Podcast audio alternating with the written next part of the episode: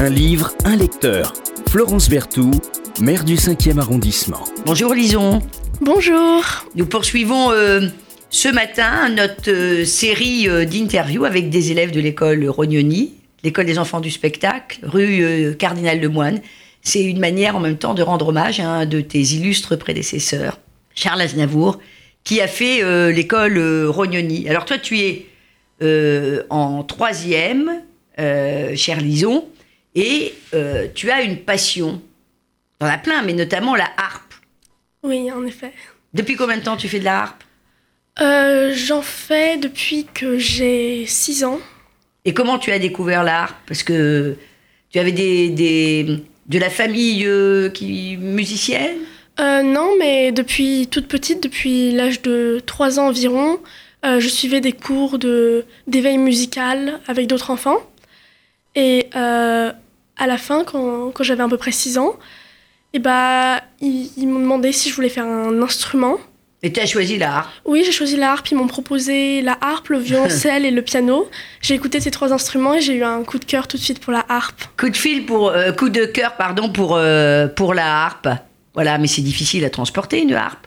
Oui, en effet, c'est. Comment on fait alors euh, Parce qu'on se pose jamais cette question un peu un peu technique. un violon, un violoncelle. Euh, on peut on peut transporter. Tu me diras un piano, on transporte pas non plus. Donc ça veut dire que tu es euh, forcé euh, quand tu veux jouer, euh, tu peux pas transporter ton ton instrument. Non, en effet. Alors si tu vas en vacances, si tu veux répéter, tu fais comment? Euh, je ne peux pas répéter quand je suis en vacances. Voilà. Oui. Non, mais c'est un petit, un petit détail euh, technique. Oui, Alors, comment s'organisent tes journées euh, à l'école euh, Rognoni, toi qui euh, es harpiste? Euh, le matin, euh, je vais en cours au collège. Et l'après-midi, euh, je travaille chez moi, je- ma harpe. Tu fais combien d'heures à peu près la je fais environ une heure par jour. Oui. Quelques jours par semaine, je Ouais. vais au conservatoire. Oui. Et tu refais de la harpe Oui, au conservatoire aussi. Oui. Avec mon professeur de harpe. Oui. Et je fais aussi du théâtre, du cirque et du dessin. Oh là là, mais tu m'avais pas dit tout ça alors. Mais tu le, tu le fais euh, l'après-midi aussi? Oui, l'après-midi aussi. Ah oui, donc euh, tu fais de la harpe, certes, mais euh, aussi du théâtre et tu prends des cours de théâtre l'après-midi. Oui. Voilà. Et qu'est-ce que tu, tu rêves de, de, de devenir plus tard? Tu as une petite idée ou pas du tout? Non, je, je ne sais pas du tout. Donc tu as envie d'aller le plus loin possible dans tes passions? Et de Oui. voir là où tu vas peut-être euh, être le exceller le plus. Oui, bah, je, ne sais, je ne sais pas encore si je veux faire dans un domaine artistique comme ça. Mais. Ou, oui, ou je- avoir un métier plus, je dirais, plus traditionnel et avoir je- tes passions à côté. Oui, je ne sais pas encore. Tu n'as pas, encore, euh, tu as pas encore euh, choisi. Voilà. Non. Enfin, en tout cas, euh, on voit que les élèves de l'école Rognoni des enfants du spectacle, ils sont, ils n'ont pas de quoi s'ennuyer. Hein. Donc, les cours classiques le matin et puis l'après-midi, les passions, mais les passions que, que l'on fait comme un professionnel et que l'on exerce comme un professionnel. Alors, pourquoi tu as choisi de venir nous parler euh, de ce livre de Muraille? D'abord, comment tu l'as découvert? C'est un hasard? Euh, Tu connaissais l'auteur?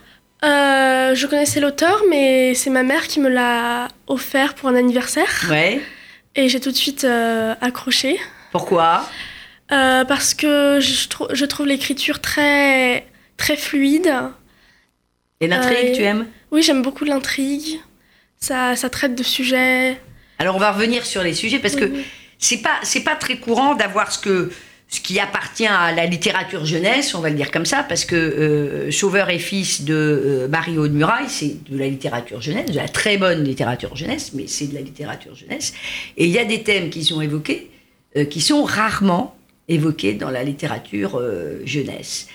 Tu as lu quoi de cet auteur Mario de Muraille que moi je ne connaissais absolument pas, je l'avoue, qui euh, est une écrivaine française, née au Havre dans les années euh, 50, et qui écrit, j'ai appris ça depuis l'âge de 13 ans, euh, et qui d'ailleurs après des études de lettres modernes, pas très loin d'ici, euh, à la Sorbonne, euh, a euh, réalisé une thèse sur l'adaptation du roman classique au public enfantin. C'est très sérieux tout ça. Alors Muraille, t'as lu d'autres choses d'elle Euh, oui, bah, je me souviens plus vraiment des titres parce que j'ai lu énormément de livres d'elle depuis que je suis, depuis que j'ai appris à lire. Oui.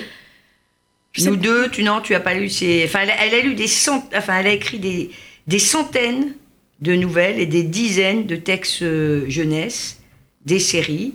Et là, c'est euh, Sauveur et Fils. Oui. Alors, euh, c'est, quoi un peu l'intrigue de Sauveur euh, et Fils?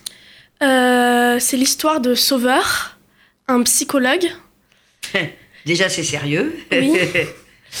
Euh, et, et dans le livre, il est raconté ses entretiens avec les patients, les problèmes de ses patients, ainsi que sa vie personnelle à côté, avec son fils Lazare. Ouais. Et, et- et- et il est psychologue, mais euh, il a des difficultés avec son fils. Oui, hein? Euh, on se dit, euh, étant psychologue, il va, il va, il va bien s'en sortir avec, avec le fiston. Mais c'est peut-être le patient le plus difficile, finalement. oui, C'est pas vraiment un patient, mais peut-être parce que son fils, justement, Oui. c'est son fils, il a, il a beaucoup de difficultés. Euh, oui, en effet. Et puis surtout, il, euh, euh, la l'ex-femme de Sauveur, Ouais. la mère de Lazare, s'est suicidée en quelque sorte lors d'un accident de la route. Et Sauveur a beaucoup de mal à en parler avec son fils. Ouais, c'est très, c'est très compliqué. Alors, on, on voit bien qu'on est dans des thèmes qui sont quand même des thèmes euh, finalement difficiles, Oui, qu'on n'aborde pas souvent. oui, en effet, qui sont très délicats Oui. à aborder.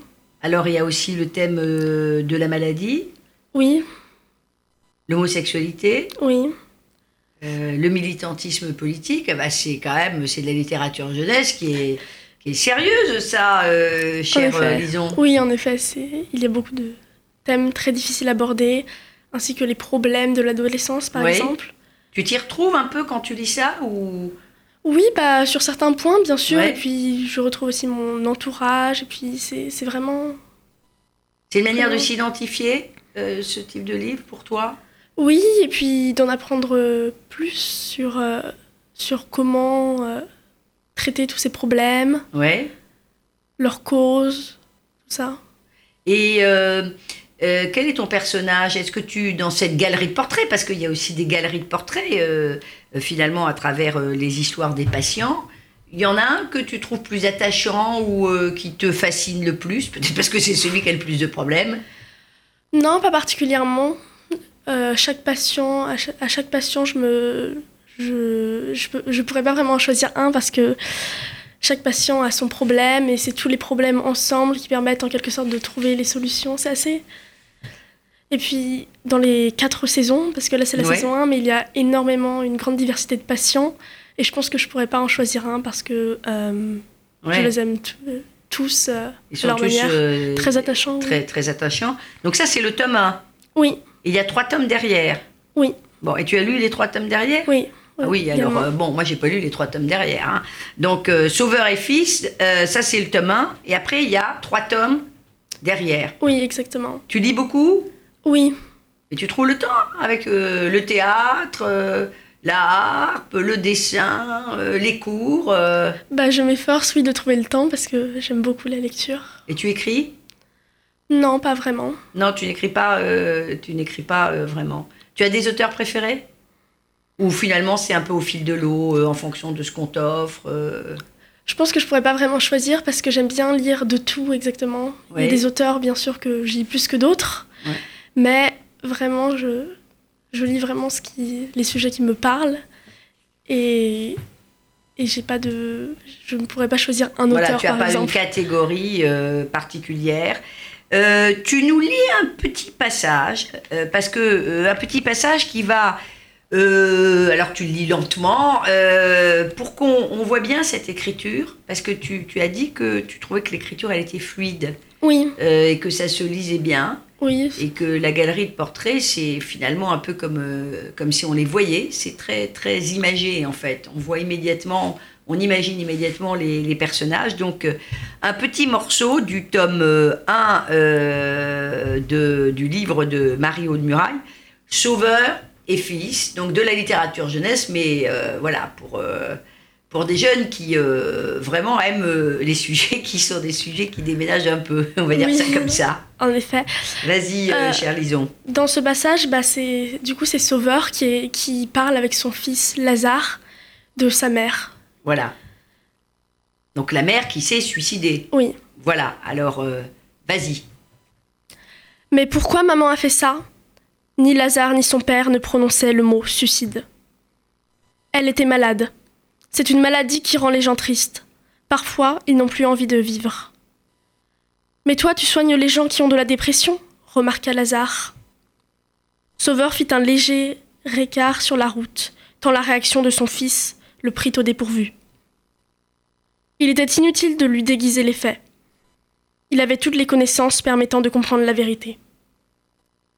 Quand j'ai vu Isabelle, tu sais, la princesse dans son château, c'était déjà une princesse triste. J'ai cru qu'elle était malheureuse dans sa famille, et que j'allais la rendre heureuse en l'épousant. Je me croyais très fort parce que je venais de terminer mes études en psychologie, parce que j'étais amoureux, parce que je m'appelle Sauveur. J'ai cru que j'allais la sauver. Et tu n'as pas réussi? dit Lazare, la voix compatissante. Non, parce qu'on ne sauve pas les gens d'eux-mêmes, Lazare. On peut les aimer, les accompagner, les encourager, les soutenir. Mais chacun se sauve soi-même, s'il le veut, s'il le peut. Tu peux aider les autres, Lazare, mais tu n'es pas tout-puissant. Je n'étais pas tout-puissant. C'était ce qu'il avait appris à l'aube de sa vie professionnelle, et de la façon la plus cruelle. Voilà. Chacun, finalement, euh, se sauve soi-même. On Oui. peut les aider, mais euh, la- à chaque fois des, des- des- sans que ce soit trop moralisateur, mais des, des- leçons à retenir aussi de ces, de, de ces portraits. Et c'est, euh, on peut aider, il faut aider, mais euh, on se sauve, euh, on se sauve soi-même. Oui.